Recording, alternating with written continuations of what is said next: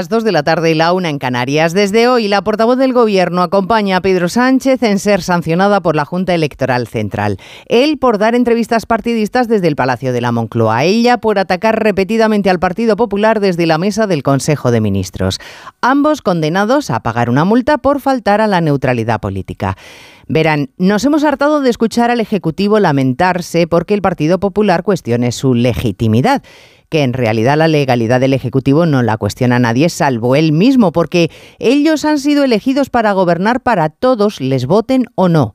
Y cada vez que como gobierno de todos atacan a un partido, están cargando contra los votantes de esa formación y encargándose de hacernos saber al resto que el gobierno de Pedro Sánchez solo quiere representar a una parte de la población.